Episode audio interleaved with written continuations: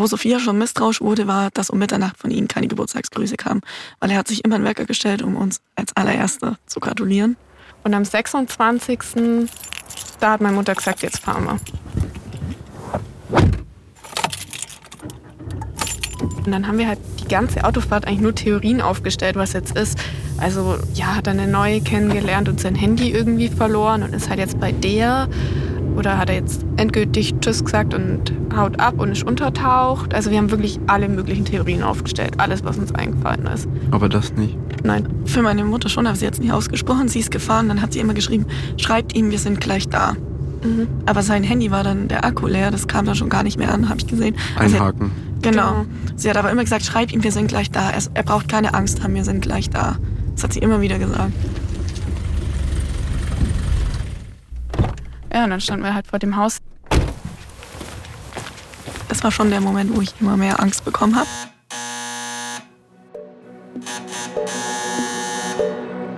Ich bin Alina, bin 23 Jahre alt. Und ich bin Sophia, ich bin auch 23 Jahre alt.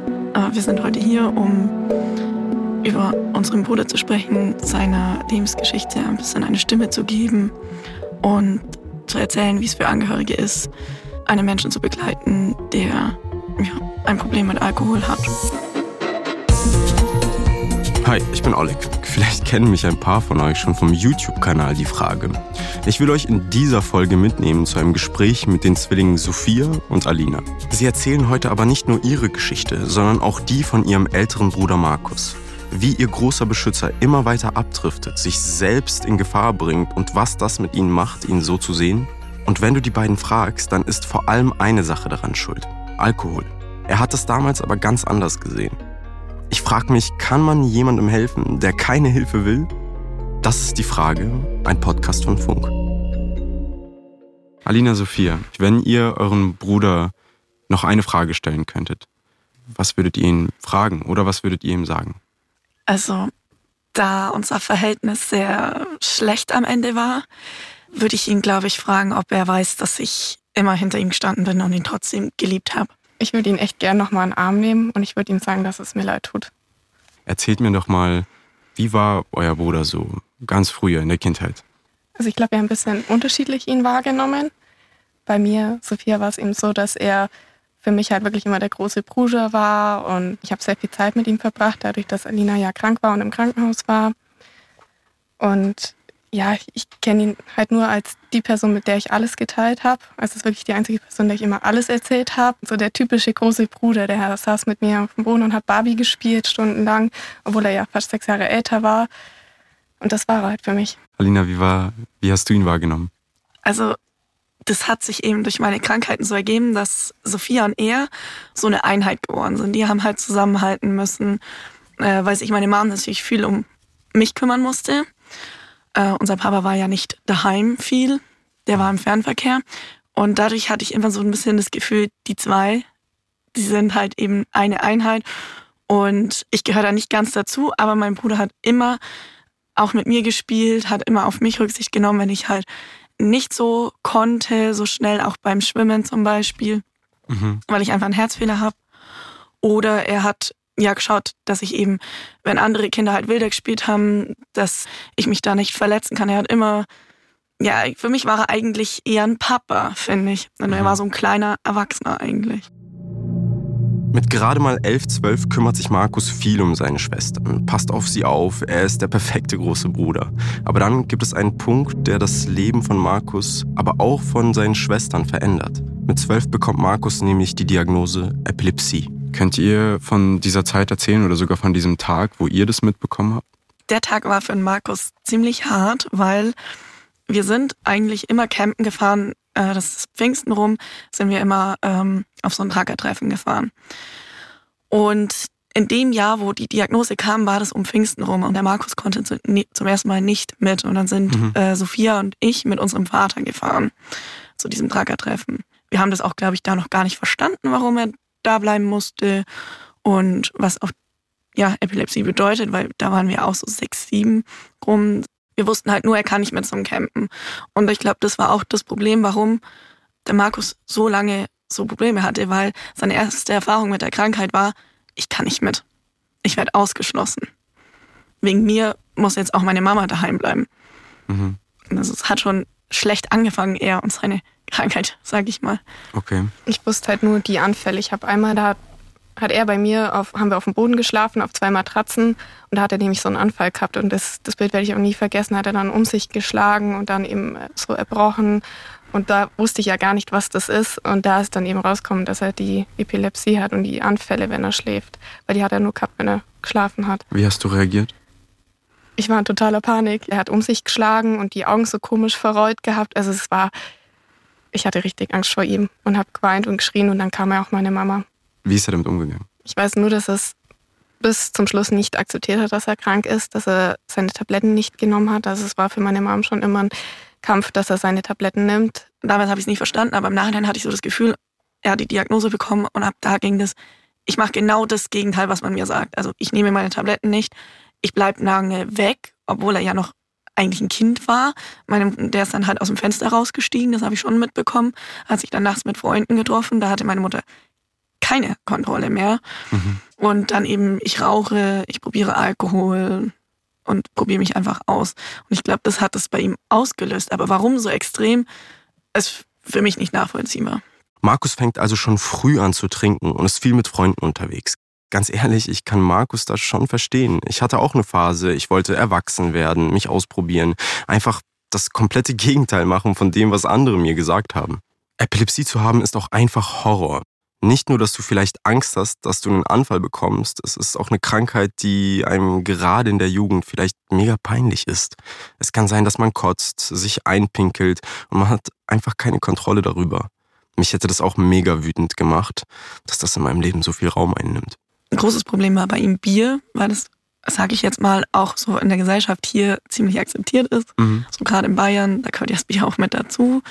Und das ist nicht so schlimm, aber tatsächlich, das ist bei ihm, er hat dann halt auch wild durcheinander getrunken. Also er hat Bier getrunken, dann kam äh, Wodka dazu, dann kam Jack Daniels oder sowas dazu und halt in Mengen, wo jeder andere sagen würde, jetzt mach mal langsam, also jetzt hör mal auf. Mhm. Und er hat einfach seine Grenze entweder nicht gekannt oder immer mit Absicht drüber geschlagen, aber er hat immer weiter getrunken. Also wenn er einmal angefangen hat, dann hat er nicht aufgehört. Also ich kann mich auf jeden Fall an Streitigkeiten zwischen meinen Eltern und ihm erinnern. Da war er 16, da ging das so richtig los. Habt ihr mitbekommen, ob sich seine Persönlichkeit verändert hat, nachdem er angefangen hat zu trinken? Nach außen hin schon immer mehr. Also ich war ja mit ihm eine Zeit lang auf dem Gymnasium und da war es auch so, eigentlich war es sehr, sehr beliebt, weil er ja auch intelligent war und so, mhm. aber das hat dann auch irgendwie alles so nachgelassen. Dann saß er, weiß ich noch, eine Situation, dass die Lehrer sich beschwert haben, weil er im Gang geschlafen hat äh, vom Gymnasium und so. Also da hat es dann schon angefangen, dass er nach außen hin anders geworden ist, ja, viel müde war und ich glaube auch so aggressiver ein bisschen geworden ist nach außen hin, aber mir und Alina gegenüber niemals.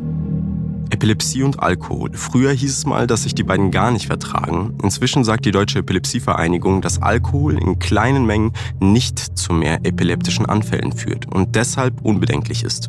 Durch einen hohen und vor allem einen konstanten Konsum von Alkohol können Anfälle aber schlimmer werden oder häufiger passieren. Alina und Sophia haben mir erzählt, das war auch bei Markus so. Vor allem, weil Markus keinen Bock drauf hatte, seine Tabletten zu nehmen. Seine Mom musste ihn ständig daran erinnern. Ich habe jetzt rausgehört, dass ihm irgendwie Selbstständigkeit und Erwachsenwerden sehr wichtig war. Und da gehört ja das Ausziehen noch mit dazu.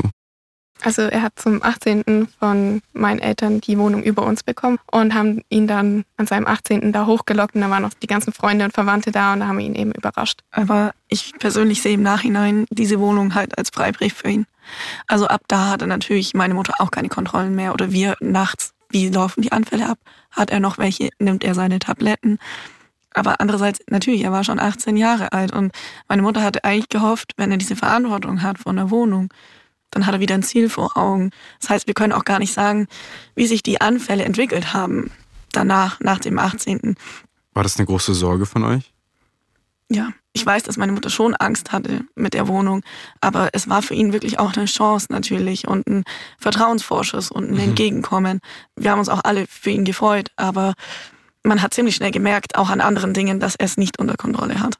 Also ich finde, er hat es halt immer gut überspielen können, wie es ihm wirklich ging. Aber wenn man dann mal oben in der Wohnung war, dann war es halt schon schockierend. Woran hat man in der Wohnung gesehen, dass er es gar nicht hinkriegt? Also es war extrem dreckig, viel verschimmeltes Essen, die Teller mit Schimmel haben sich gestapelt. Also meine Mutter ist wirklich dann auch immer regelmäßig hoch und hat ihm geholfen und sauber gemacht. Und wir Kleinen, irgendwann hat sich dann die Rolle so ein bisschen geändert, weil wir kleinen Geschwister sind dann hoch und haben mit ihm aufgeräumt und sauber gemacht, ganz oft. Weil er hat selber gar nicht hingekriegt. War das normal für euch? Ja, Irgendwie ja. schon. Also vor allem hat man halt lieber geholfen, weil wir hatten auch dann damals schon das Problem, wir hatten ja einen Keller, der nicht zugesperrt war und da war unser Essen, also der hat quasi als Speisekammer funktioniert. Und es war oft so, dass der Markus kein Geld mehr hatte oder kein Essen und er hat uns das Essen weggegessen. Also es gab wirklich Zeiten, da standen wir sonntags da zu dritt, also meine Mutter, meine Schwester und ich und waren so, was essen wir? Es ist alles weg. Und er hat uns nicht Bescheid gegeben. Also meine Mutter hätte ihm ja immer geholfen. So ist es ja nicht. Aber der Markus ist nie zu Menschen hin und hat gesagt, ich brauche Hilfe. Das hat er nie gemacht. Wisst ihr, warum es ihm so schwer fiel, Hilfe, um Hilfe zu bitten oder sie anzunehmen? Ja, ich schätze mal, dass das halt mit früher zusammenhängt, wo er halt schon die Verantwortung hatte und wir waren eben eine Familie, wo alles funktionieren musste und ich glaube auch gerade eben das Bild vom Mann war von unserem Vater aus auch sehr explizit. So ein Mann redet nicht über seine Gefühle, ein Mann weint nicht und ein Mann fragt auch nicht um Hilfe. Aber dann kommt jemand, bei dem Alina und Sophia das Gefühl haben, diese Frau kann wirklich was in Markus Leben verändern. Eine neue Freundin, mit der er sich später sogar verlobt. Von meiner Seite war es Liebe auf den ersten Blick. Alina und Sophia finden, sie ist die richtige für Markus. Seine eine große Liebe. Ich fand es mitunter die schönste Zeit. Da habe ich auch die schönsten Fotos von Markus und uns, weil ich weiß nicht, sie hat uns halt immer so, jetzt fahren wir dahin und wir machen einen Ausflug. Die vier wachsen richtig zusammen und unternehmen viel gemeinsam. Sie gehen zum Beispiel in den Zoo. Ich kann mir das richtig gut vorstellen, wie sie da gemeinsam unterwegs sind, wie sie da zwischen den Giraffen und dem Affenhaus hin und her laufen. Vielleicht haben sie sich sogar ein Eis geholt. Der große Bruder mit Freundin und seine zwei kleinen Schwestern. Richtig Familienausflug halt. Durch sie war das irgendwie, haben wir viel mehr unternommen und viel schöne Sachen gemacht. Ich glaube, sie hat ihn allgemein glücklicher wieder gemacht. Sie übernimmt so ein bisschen die Aufgabe, sein Leben auf die Reihe zu kriegen. Alles sieht gut aus, als würde es Markus besser gehen. Aber ganz langsam bricht die Beziehung auseinander. Also ich habe eigentlich alles für ihn gemanagt, weil er es sonst einfach nicht gemacht hätte. Das war natürlich dann auch oft ein großes Streitthema. Das Thema Bemuttern. Darüber spricht sie auch mit Alina und Sophia. Ich wollte unbedingt, dass die zwei zusammenbleiben. Um jeden Preis, weil ich gesehen habe, wie gut sie ihm tut. Und dann wollte ich das unbedingt, dass die zusammenbleiben. Und dann habe ich ja auch vieles schön geredet wieder an ihm. So, ja, aber guck mal, wie süß er da ist und toll, was er da macht. Und dann gibt es einen Tag, da wird einfach alles zu viel. Er hat mal wieder einen großen Anfall gehabt, einen richtig schlimmen, und ist danach aufgewacht. Er konnte kaum aufrecht stehen und hat irgendwie versucht, sich seine Arbeitshose anzuziehen mit ganz zittrigen Händen und ist fast umgefallen. Ja, dann habe ich zu ihm gesagt, was machst du? Ja, ich fahre jetzt in die Arbeit. Ich so, äh, nein, du hast gerade voll den schlimmen Anfall gehabt. Du kannst doch jetzt nicht so Auto fahren. Dann haben wir uns gestritten und im Endeffekt habe ich ihm dann den Verlobungsring an den Kopf geschmissen. Die beiden trennen sich. Nicht wegen der Epilepsie, sagt sie, sondern weil er sich über Jahre nicht von ihr hat helfen lassen. Und weil er sich und andere, zum Beispiel durch das Autofahren, immer wieder in Gefahr gebracht hat. Die Beziehung ist vorbei und Markus stürzt immer weiter ab. Also es war eine sehr chaotische Zeit und da hatten wir auch sehr wenig Kontakt.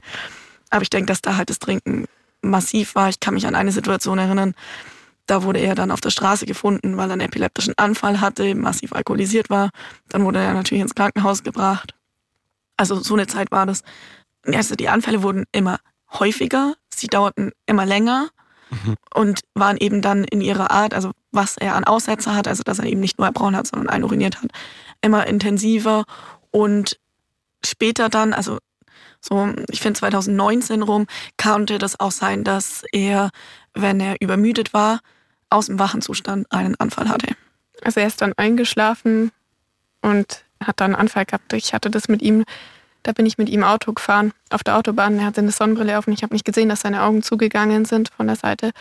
Und auf einmal hing man fast in der Leitplanke drin und da war es dann eben so. Also er hat dann so ein bisschen so einen Sekundenschlaf gefallen und dann kam der Anfall. Und da hat es aber, weil ich dann so geschrien habe, ist er rauskommen und konnte gerade noch anhalten. Er ist wieder aufgewacht ja. und hat den Wagen angehalten? Ja. Okay, war das ein Schock für dich? Ja, das war, ich habe ihn dann auch, wir haben uns dann gestritten. Ich habe ihn dann halt angeschrieben, weil ich ja so im Schock war, weil ich habe entspannt saß ich neben ihn und auf einmal sehe ich uns nur noch in die Leitplanke zufahren und das war so schlimm und irgendwie war ich dann sauer auf ihn, obwohl er natürlich nichts dafür konnte. Mhm. Und da war es dann auch so Momente, wo du halt wirklich gemerkt hast, okay, das wird immer schlimmer. Da wissen Alina und Sophia noch nicht, dass Markus Zustand noch schlimmer werden wird und sie bald in eine Situation bringt, in der wirklich niemand sein will.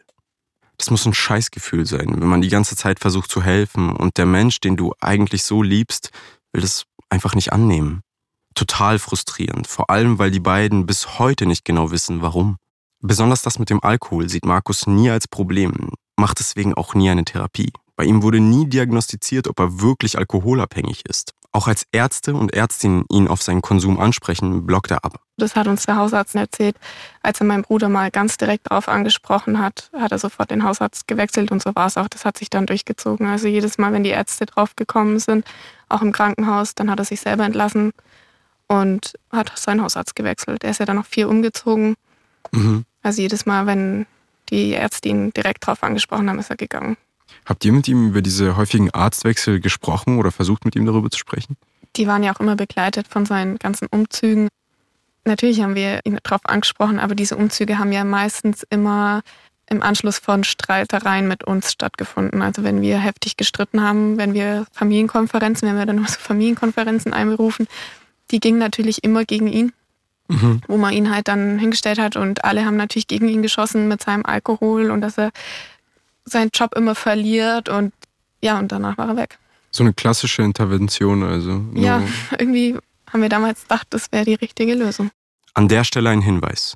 In den nächsten Minuten geht es um suizidale Gedanken. Den genauen Timecode schreiben wir euch in die Shownotes. Also es gab 2019, wo ich eben auf der Forst war, auch die Phase, wo er ständig angerufen hat, nachts, er bringt sich jetzt um. Ja, dann fahre ich gegen einen Baum. Dann lasst mich einfach dort liegen. Wie haben sich diese Anrufe für euch angefühlt? Am Anfang war es, das klingt so grausam, aber am Anfang war es, echt schlimm. Und irgendwann war ich nur noch genervt. Irgendwann war ich echt genervt, weil ich ja auch arbeiten gehen musste. Hatte mich um zwei Uhr nachts angerufen und meine Freunde waren dann auch irgendwann sauer, wenn sie bei mir geschlafen haben. Und äh, ich habe dann erstmal die halbe Nacht gefühlt mit meinem Bruder telefoniert. Die, wir mussten beide in der Früh dann auf Arbeit. Und irgendwann war halt der Punkt, wo ich nicht mehr rangegangen bin. Und meine letzte Nachricht an meinen Bruder war wieder so ein Anruf. Und ich habe ihm geschrieben, sorry, habe ich nicht gesehen, was war denn? Natürlich habe ich es gesehen, ich habe es immer gesehen, aber ich habe ihn jedes Mal weggedrückt. Und dann habe ich am nächsten Tag geschrieben, was war. Und dann hat er immer nur gesagt, alles gut, passt schon wieder. Im Nachhinein fragt man sich schon, war es das Richtige, aber es war halt der Selbstschutz. Was glaubt ihr, was sollten ihm diese Anrufe bringen oder was, was hat er sich erhofft, erwartet dadurch? Ich glaube, ja, er wollte uns einfach sprechen, weil er, er wollte sich, glaube ich, selber nicht umbringen. Er hatte selber Angst davor. Und dann hat er mit uns gesprochen und wusste, okay, das sind die zwei, für die ich weitermachen will. Nach der Trennung von der Verlobten haben die Zwillinge nur selten Kontakt mit ihrem Bruder. Immer wieder fährt er betrunken Auto, landet manchmal im Graben, manchmal im Krankenhaus. Und dann bekommt die Familie eine Nachricht und sie entscheiden sich, was zu tun. Der Punkt war dann, wo er uns erzählt hat, dass er in Dresden auf der Straße lebt am Dresdner Hauptbahnhof. Und da haben wir gesagt, wir können unser Familienmitglied, also wir können ja unseren Bruder, Sohn nicht am Dresdner Hauptbahnhof auf der Bank liegen lassen. Es war abgesprochen mit Alina und unserer Mutter, dass sobald er dann da ist, wir ihn entweder vor die Wahl stellen, wir holen jetzt die Polizei und zeigen ihn an dafür, dass er mit seiner Epilepsie Auto fährt oder er zieht wieder bei meiner Mutter ein. Und dann ist er wieder in sein ehemaliges Kinderzimmer eingezogen. Und wie war dann die erste Zeit, als er wieder da war? Also er hat sich schnell wieder reingefunden und hat es eben auch genossen. Aber er hat uns immer versichert, er sucht sich einen Job. Und anfangs war er schon bemüht, wieder rauszuziehen. Mhm. Und ich glaube, dann hat er sehr darunter gelitten, dass er wieder bei uns lebt. Ähm, auch gemerkt, dass es zwischen uns nicht mehr funktioniert. Also es war auch wieder eine Phase, wo er sich nicht geduscht hat. Er hat nicht Zähne geputzt. Das heißt, er hat auch massiv gerochen. Ich hatte das Zimmer nebenan. Er hat dann erbrochen bei einem Anfall und hat es nicht weggeputzt. Das heißt, es hat nur noch gerochen. Ich konnte ihn dann auch irgendwann gar nicht mehr umarmen, was mir auch sehr, sehr leid tut, weil heute will ich es tun, egal wie er riecht.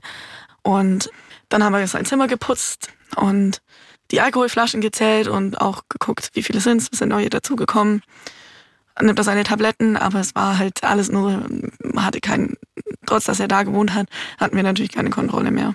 Und dann ging das los, wenn, also meine Mutter hatte einen Hund und der hat nachts immer angeschlagen, wenn der Markus einen epileptischen Anfall hatte. Das heißt, ich bin dann raus, habe ihm geschaut, dass er nicht aus dem Bett fällt, ähm, habe geschaut, dass er auch nicht an seinen Erbrochenen erstickt. Danach wollte Markus natürlich schlafen, er hat uns immer weggeschickt. Das heißt, wir haben dann, er hat dann geschlafen, wir haben ihn sauber gemacht. Und dann sind wir eigentlich wieder aufgestanden, weil wir beide in den Frühdienst mussten. Also wir sind dann gar nicht mehr schlafen gegangen. Und das war die Zeit. Also okay. Also das war, das war eine furchtbare Zeit. Ich konnte nicht mehr zusehen, wie meine Mutter halt dran kaputt geht. Mhm. Und irgendwann habe ich, haben Alina und ich halt wirklich beide zu gesagt, du schmeißt ihn jetzt raus. Und war es schwer, die Mom zu überreden? Ja. Also sie hat auch gemerkt, so kann es nicht gehen. Aber es ist ihr Kind. Und niemand setzt ein Kind auf die Straße. Und das hat sie immer wieder gesagt. Ich, setz, ich kann doch nicht mein eigenes Kind auf die Straße setzen. Das kann ich nicht machen. Und Alina und ich haben aber so in sie reingeredet. Und ich glaube, das wirft sie sich bis heute vor, dass sie ihn dann wieder auf die Straße sozusagen gesetzt hat. Werft ihr euch das vor? Nein, weil danach ging es eigentlich, dann hat er erst eine Wohnung bei uns in der Nähe gehabt und einen Job. Also ich glaube, dieser Auszug, der war schon nochmal so ein Wachrüttler für ihn. Und wieder scheint vieles eigentlich ziemlich gut zu laufen. Hat Markus es jetzt geschafft? Alina distanziert sich in dieser Zeit ziemlich von ihm. Sie kann einfach nicht mehr nach dem, was alles zu Hause passiert ist. Sophia hat dagegen wieder ein bisschen mehr Kontakt zu ihm. Bis zu einem Tag. Gab es einen Tag, an dem ihr gemerkt habt, dass irgendwas nicht stimmt? Wir hatten am 25. Geburtstag und wir haben reingefeiert. Wo Sophia schon misstrauisch wurde, war, dass um Mitternacht von ihm keine Geburtstagsgrüße kam. Weil er hat sich immer einen Wecker gestellt, um uns als allererste zu gratulieren. Und wir haben aber, wir waren halt noch natürlich mit unseren Freunden am Feiern. Aber wir waren sauer. Also ich war schon sauer, wo dann um 0 Uhr keine Nachricht kam. Sie haben keine neuen Sprachnachrichten. Eigentlich habe ich schon damit gerechnet, dass er vorbeikommt. Und so hat er eigentlich jedes Jahr gemacht. Eigentlich hätte es uns da schon komisch vorkommen sollen, aber irgendwie war man halt einfach sauer und hat sich gedacht, jetzt hat er sich halt wieder so doch zugesoffen, dass er es halt nicht mehr weiß, dass wir da Geburtstag haben und mhm. so. Also Aline und ich haben dann schon kurz drüber gesprochen, uns aufgeregt, aber auf der anderen Seite, ja, meine Wohnung war voll mit Gästen und dann sind wir halt wieder rein und haben dann weiter gefeiert. Sie haben keine neuen Sprachnachrichten. Und einen Tag später waren wir dann beim Kuchenessen mit der Familie und da ist er auch nicht gekommen. Das war schon wirklich komisch und meine Mutter war schon extrem besorgt. Dann hat sie angefangen, ja, noch während dem Kuchenessen alle Krankenhäuser abzutelefonieren, ob er da irgendwo in der Nähe, ob da jemand so eingeliefert wurde, als sie gemerkt hat, nee, damit kommt sie nicht weit. Habt ihr da die Sorge von eurer Mom geteilt schon beim Kuchenessen oder wart ihr noch so, ach? Leichte Sorge, aber schon so ein bisschen so immer noch Wut und ach, das wird schon und keine Ahnung. Und am 26. da hat meine Mutter gesagt, jetzt fahren wir. Hat sie alle angerufen? Ja. Also gesagt, da, wir fahren da jetzt hin. Genau, die zwei haben mich dann angerufen, haben mich aus meiner Wohnung abgeholt. Und da sind wir dann gefahren. Das ist von uns auch nochmal eineinhalb Stunden weg. Mhm. Wie war die Autofahrt? Am Anfang war ich nur sauer. Irgendwann, ja, ist man wirklich schon so richtig ungeduldig geworden. Und dann haben wir halt die ganze Autofahrt eigentlich nur Theorien aufgestellt, was jetzt ist. Also, ja, hat er eine neue kennengelernt und sein Handy irgendwie verloren und ist halt jetzt bei der. Oder hat er jetzt endgültig Tschüss gesagt und haut ab und ist untertaucht. Also wir haben wirklich alle möglichen Theorien aufgestellt, alles, was uns eingefallen ist. Meine Mutter ist gefahren, dann hat sie immer geschrieben, schreibt ihm, wir sind gleich da.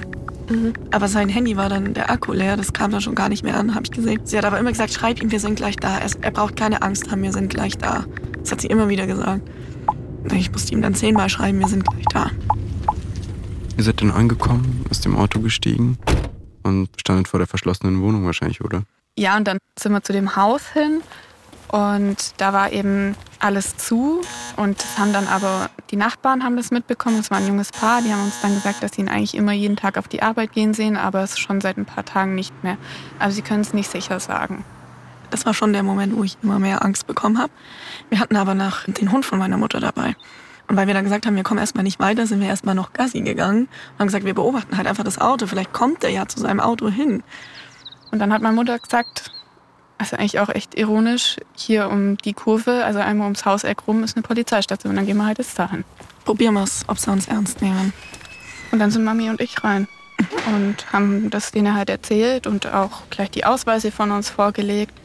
Also sie haben uns schon ein bisschen komisch angeschaut am Anfang und dann hat meine Mutter nochmal gesagt, so ja, aber der hat da eben so eine Galerie in der Wohnung Treppe mitten in der Wohnung praktisch runter und er hat ja Epilepsie und das könnte ja sehr gefährlich sein. Und ich muss auch heute sagen, ich bin so dankbar dem Polizisten, dass er uns ernst genommen hat und dass er dann gesagt hat, okay, ja, wenn er Epilepsie hat, dann wäre es vielleicht schon besser, wenn man mal nach ihm schaut. Nicht, dass er da, könnte ja auch sein, dass er einen Anfall hatte und gestürzt ist und in der Wohnung liegt und Hilfe braucht. Und haben dann gesagt, sie gehen da jetzt rüber und fragen ihn mal nach. Und dann haben sie uns aber gesagt, wir sollen halt warten. Und weil Corona war, durften wir nicht in der Polizeistation selber warten, sondern mussten davor warten. Und wie ging es dann weiter? Die Polizei ist rübergegangen und er hat ihn nicht aufgemacht. Und dann haben wir da gefühlt fünf Jahre gewartet. Ich weiß nicht, wie lange wir gewartet haben. Ich kann es nicht sagen, ob es eine halbe Stunde war oder. Ich glaube, es war eine Dreiviertelstunde. Und dann kam schon ein Auto vorbei, wo der Hausarzt drin saß. Ne? Von der äh, also von dieser Hausarztpraxis kam ein Auto. Da haben wir uns noch nichts gedacht. Und dann kam dieser Polizist mhm. um die Ecke und dieser Mensch, der hatte keine Haltung mehr. Der hatte Gummihandschuhe hinten in seiner Hosentasche hinten. Und da hat meine Mutter schon gesagt, warum, warum hat er Gummihandschuhe? Also der ist in sich zusammengefallen, die Schultern, alles. Dann habe ich noch gesagt, ah ja, schau, die haben den nicht gefunden, der hat sich abgesetzt. Es war so eine irrationale Hoffnung. Ja, der ähm, hat uns angeschaut und hat Ja gesagt. In dem Moment waren wir alle voll erleichtert. So, ja, so, okay, ja, er ist nicht da, ja, er ist weg. Total surreal irgendwie. Und dann hat er uns gesagt, ja, der liegt da tot in der Wohnung. Der liegt hinterm Bett, hat er gesagt, ja. Dann habe ich ihn angeschrien. Ich habe ihn angeschrien, dass man das seiner Mutter nicht sagen kann, ob er eigentlich blöd ist. Meine Oma hat mich dann festgehalten. Ich habe das erstmal gar nicht realisiert, was das bedeutet. Und dann standen wir da auf diesem Parkplatz, haben nur geheult, an uns sind die Autos vorbeigefahren. Und haben geschrien und der hat sich aber auch echt von uns anschreien lassen. Also ja. ich, im Nachhinein habe ich echt Respekt vor ihm, der stand wirklich vor uns und hat uns die Nachricht überbracht und hat das alles abgekriegt. Und dann ist schon der Leichenwagen vorbeigefahren, ja. das weiß ich auch noch.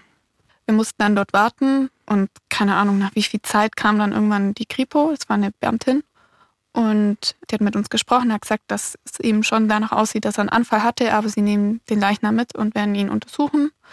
Und da waren wir auch so sauer, weil wir ihn nicht sehen durften. Und du glaubst es ja nicht. Also ich habe zu dem Zeitpunkt nicht geglaubt, dass es der Markus ist, weil woher denn? Ich durfte ihn ja nicht sehen. Und die kennen ihn ja nicht, habe ich mir so gedacht. Und es könnte auch jemand anderes sein. Und dann hat sie uns erlaubt, noch einmal in die Wohnung zu gehen und uns Sachen mitzunehmen, die uns wichtig sind, aber mehr nicht. Und das war aber so komisch. Du bist in die Wohnung und es war das erste Mal, dass ich in der Wohnung war. Und er wollte immer, dass ich die Wohnung sehe. Und da hast du sie gesehen? Da habe ich sie gesehen, ja. Wie hat sich das angefühlt? Einfach falsch, weil er wollte sie mir davor schon mal zeigen und die war wirklich schön, die Wohnung. Also sie war echt schön. Und dann ja, ich weiß nicht, also es klingt so bescheuert, wir sind dann durch die Wohnung gelaufen, auch meine Mutter und ich und durch das Badezimmer und guck mal, ja, ja, der hat diesmal echt sauber gemacht. Also so bescheuert irgendwie, keine Ahnung, so, ja, guck mal, guck mal, der hat sogar Wäschekörbe gehabt und ja, das hat er ja echt gut gemacht, so. Und dann sind wir hoch und da stand noch das gekochte Essen auf dem, auf dem Herd, weil er muss ja ins Bett gegangen sein und dort dann verstorben sein. Und dann guck mal, er hat ja sogar gekocht und schau mal, wie schön. Und ich weiß nicht, es war so ganz, ganz komisch. Die Gripo-Beamtin hat uns von Anfang an gesagt, wir sollten vielleicht nicht ins Schlafzimmer gehen. Mm, wir sind trotzdem gegangen. Und da, wo meine Mutter dann das Blut auf dem Boden und so gesehen hat, da hat's dann bei ihr, war es dann rum und dann wollte sie alles mitnehmen aus der Wohnung und hat sich an alles gekrallt und wollte sogar die blutige Bettwäsche mitnehmen und hat gesagt, ich wasche die, ich wasche die, ich mache die wieder sauber und dann hängen wir eigentlich nur noch an ihr dran, dass sie wieder aus der Wohnung geht und nicht alles mitnimmt. Immer wiederholt, das ist Markus wichtig, das will er noch haben, das braucht er noch, das ist ihm wichtig, das will er noch haben. Wozu denn? Ja, und irgendwann, nachdem das dann erstmal so rum war und wir halt wirklich mal ehrlich geschaut haben, da hast du dann halt hast die Schränke aufgemacht und da sind nur noch die leeren Bierflaschen raus. Und da ist dann schon langsam so die Erkenntnis gekommen, okay, es war, war nicht so perfekt. Den beiden wird später gesagt, dass Markus durch einen schweren epileptischen Anfall gestorben ist. Er hätte sofort Tabletten gebraucht oder medizinische Hilfe, aber dadurch, dass er alleine war, hat er die nicht rechtzeitig bekommen. Später erfahren die Zwillinge, dass durch den vielen Alkohol seine Organe angegriffen waren und seine Lunge gerissen ist. Ich meinte, das war sehr, sehr schwer zu realisieren, dass er wirklich weg war. Zu dem Zeitpunkt hat man es gar nicht realisiert, überhaupt nicht. Wann kam die Erkenntnis? Wir haben gesagt, wir möchten ihn vor der Beerdigung sehen ich hatte irgendwie immer das Bild von so einem, ja, irgend so einem Typen, der halt in der Wohnung lag. Und wir sind so blöd und trauern jetzt. Und mir hat es echt geholfen, erst zu verstehen, als ich ihn nochmal gesehen habe, wie der Bestatter ihn natürlich in seinem Anzug schön angerichtet hatte und so, da habe ich es dann realisiert. Also das hat dir wirklich geholfen? Ja. Zu verstehen, dass er für immer nicht mehr kommt, das habe ich selbst heute manchmal noch nicht. Weil man denkt ja, ja, wie Alina sagt, oh Gott, und wenn dann vielleicht irgendwann mal die Hochzeit ansteht, da ist er dann da oder so. Also dieses wirklich für immer, egal was ich jetzt erlebe, egal was ich in meinem Leben für Entscheidungen treffe, der Markus ist nicht mehr da, das für immer macht so Angst, das verdränge ich. Unter Markus Sachen finden die beiden ein paar Briefe. Auf einem steht Sophias Name. Also sein bester Freund hat uns erzählt, jedes Mal, wenn er an dem Punkt war, sein Leben zu beenden, dann hat er Briefe geschrieben an Alina und mich und dann ist ihm immer bewusst geworden, warum er weitermachen will und seine Freunde haben ja alle gesagt, Alina und ich waren der Grund. Ja, das wussten wir ja damals nicht. Ich wusste auch nicht, dass er immer Briefe an uns schreibt. Also das hat er einfach so für sich gemacht und die dann behalten, oder wie? Genau, die hat er bei sich behalten. Der Kumpel hat gesagt, die meisten hat er dann auch vernichtet wieder. Die waren nur für ihn, dass er eben weiß, warum er leben möchte. Du hast einen dabei? Mhm. Wärst du bereit, ein Stück vorzulesen? Ich kann es probieren, ich habe ihn schon lange nicht mehr gehabt.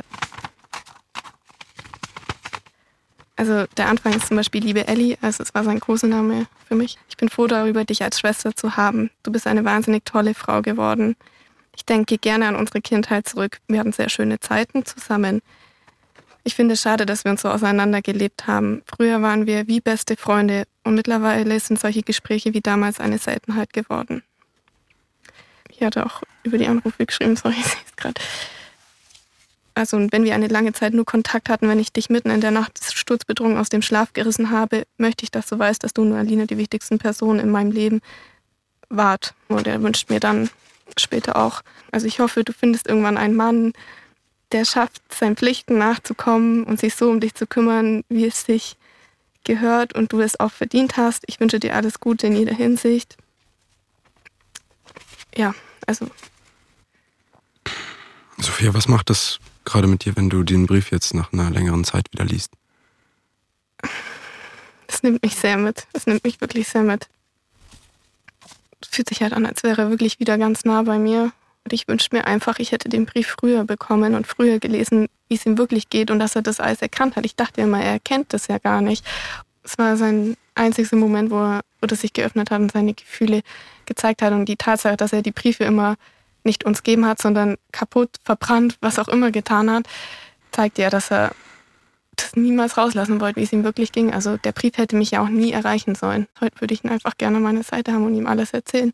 Und ich hasse jeden einzelnen Tag, wo ich ihm nicht erzählen kann, was bei mir passiert ist. Und ich habe meinen Freund gefunden, wir leben jetzt seit zwei Jahren zusammen, wir haben eine große Wohnung, wir haben viele Tiere und ich wünsche halt, dass ich ihm das zeigen könnte und sagen könnte, guck mal, ich habe jemanden gefunden, der mich so behandelt, wie du es dir immer für mich gewünscht hast. Und das sind eben die Schuldgefühle, dass ich damals nicht alles mit ihm teilt habe, wo ich noch die Chance hatte. Glaubst du, das hätte irgendwas geändert? Nein. Nein, aber die Gefühle, die Schuldgefühle sind da. Auch wenn ich weiß, dass ich es nicht geändert, ich hätte es nicht aufhalten können, wenn ich den Kontakt gehalten hätte, ich wäre dran kaputt gegangen. Mhm. Das weiß ich innerlich, aber trotzdem mache ich mir immer Vorwürfe und habe trotzdem immer die Schuldgefühle. Ich sag euch, das war ein echt krasser Moment, als Sophia diesen Brief ausgepackt hat. Ich wusste nichts davon und deswegen hat mich das auch ziemlich überrascht. Sie hat sich selbst entschieden, diesen Brief mitzubringen und trotzdem habe ich gemerkt, wie viel Überwindung es sie gekostet hat, in dem Moment aus dem Brief vorzulesen.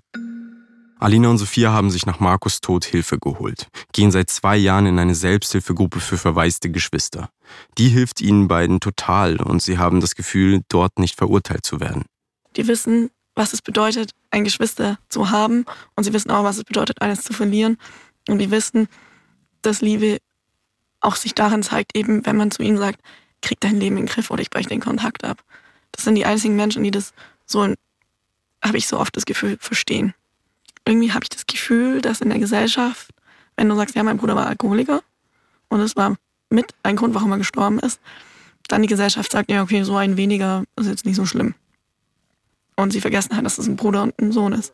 Es ist halt oft so tatsächlich, wenn ein Kind oder Jugendlicher verstirbt oder wie mein Bruder jetzt ein sehr junger Mensch, dann gucken immer alle so auf die Eltern und die Geschwister gehen halt oft unter oder das heißt dann so, ja, du musst jetzt stark sein für deine Eltern, aber man selber kann ja eigentlich gerade gar nicht stark sein. Wie steht ihr heutzutage zu Alkohol? Zu Menschen, die jetzt jedes Wochenende fett feiern gehen oder zu dem Feierabendbierchen? Also ich will es, ich versuche es immer nicht zu verurteilen. Ich würde mir halt wünschen, dass die Leute aufhören würden, den Alkohol so zu normalisieren und es halt auch bei Menschen, die eben wirklich ganz viel trinken und immer sich exzessiv am Wochenende die Kante geben, wie man so sagt, dass man da vielleicht mal ein bisschen mehr hinhört und nicht immer nur sagt, ja, der ist halt jung oder die ist jung und die will halt feiern oder der will Spaß haben, sondern dass man vielleicht mal ein bisschen besser hinschaut, warum jemand so viel trinkt und es nicht als selbstverständlich sieht. Also ich gehe ja schon feiern, trinke sehr, sehr selten mal was und wenn dann ein Glas oder so. Und wenn dann halt wirklich da so richtige, ich finde schon Alkoholleichen in Anführungszeichen liegen, also die dann nichts mehr verstehen, die sich kaum noch auf den Beinen halten können, das triggert mich, dann muss ich aber auch gehen. Also dann gehe ich auch einfach, weil ich das einfach nicht mit ansehen kann. Ich sehe dann immer meinen Bruder da drin. Und in der Person. Ja, also das merke ich dann richtig. Der sieht nicht mal ähm, Markus ähnlich. Es kann auch eine Frau sein. Und trotzdem sehe ich dann Markus vor mir, wie er da so rumtorkelt. Und dann gehe ich auch. Und ich denke, das Problem ist, was wir eben auch irgendwie mal schaffen müssten, dass man, wenn man einen Alkoholiker denkt, nicht das Bild von einem 50, 60-jährigen Mann hat, der auf der Straße lebt und so, das, das ist nicht die Realität, sondern das sind durchaus auch sehr intelligente Menschen, die eigentlich auch einen Job haben, wo man es von außen vielleicht nicht auf den ersten Blick sieht und sehr junge Menschen, wo Alina und ich auch ein Problem damit haben und wo man halt eben oft wenn wir gefragt werden, woran er gestorben ist, sagt man halt meistens Epilepsie, weil man hat halt auch so Angst, verurteilt zu werden oder dass gleich die ganze Familie verurteilt werden. Ja, was, was hat er für eine Mutter gehabt? Oder ja, habt ihr auch ein Problem oder so? Weil die Leute denken halt, wenn jemand so Alkoholiker ist, dass ja, dass die Familie komplett zerrüttet sein muss und dass da gar nichts mehr funktioniert hat. Und davor habe ich halt schon auch Angst, dass man dann immer so verurteilt wird. Was war denn eure Motivation heute so mit mir darüber zu sprechen? Mir war wichtig, die Seite von den Angehörigen zu hören, dass es eben nicht ist, wir haben ihn aufgegeben, weil so war es nie, oder wir haben ihn nicht mehr lieb gehabt, weil er, weil er so viel getrunken hat, sondern man kann irgendwann nicht mehr und man greift zu Mitteln und zu Lügen aus Eigenschutz und weil man hofft, die Person noch irgendwie zu retten. Wie war es denn für euch, heute nochmal so mit mir darüber zu sprechen? Wie fühlt sich das an? Also gerade, wo ich jetzt seit zwei Jahren das erste Mal wieder den Brief gelesen habe, das war halt schon sehr, sehr schlimm und ich habe auch immer wieder drauf geschielt und ja, dass er da halt, wie er das so geschrieben hat, das macht mir halt doch wieder bewusst, dass, ja, dass ich einfach nur möchte, dass er wieder da ist und dass er mich sehr, sehr geliebt hat.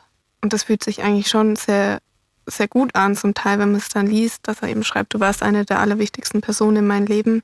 Irgendwie fühlt es sich dann doch auch wieder gut an und gleichzeitig fühlt es sich total schlimm an. Und ich hoffe einfach, dass dass sich das eben jemand anhört und ein bisschen was draus nimmt. Spürst du diese Liebe immer noch? Ja, definitiv.